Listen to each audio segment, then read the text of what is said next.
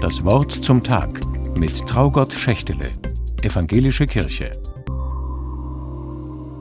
Da ist einer vom Saulus zum Paulus geworden. Diese Redensart wird benutzt, wenn ein Mensch eine bisher vertretene Ansicht ganz grundsätzlich ändert. Sie bezieht sich auf ein in der Bibel berichtetes Ereignis, an das die Kirche am heutigen Tag erinnert. Paulus, ein frommer Jude, der die Anhänger des neuen Christusglaubens zunächst bekämpft, hat eine Erscheinung. Danach wird er zu einem einflussreichen Anhänger Jesu von Nazareth, bald auch zum ersten großen theologischen Denker des neu aufkommenden christlichen Glaubens. Saulus ist sein jüdischer Name, Paulus sein römischer und er ist auch nach der einschneidenden Wende in seinem Leben beides geblieben, frommer Jude und Bürger des römischen Reiches. Es stimmt also nicht, dass er vom Saulus zum Paulus wird, sondern er wird in beiden Rollen ein anderer. Von Paulus kann ich also Entscheidendes lernen. In einem Leben gibt es immer beides, Brüche und Neuanfänge. Manchmal so grundlegend, dass Menschen ihr Leben in ein Davor und ein Danach einteilen.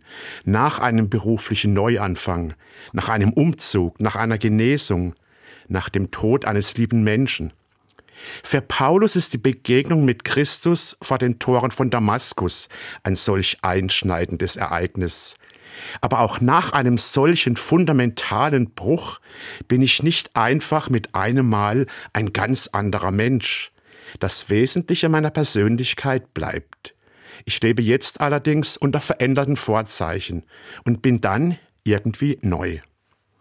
An Paulus kann man das Verhältnis dessen, was neu wird, zu dem, was bleibt, sehr schön sehen.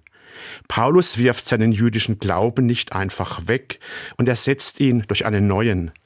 Er gibt auch seinen Beruf nicht einfach auf, aber er verändert seine Sicht auf diesen Jesus aus Nazareth.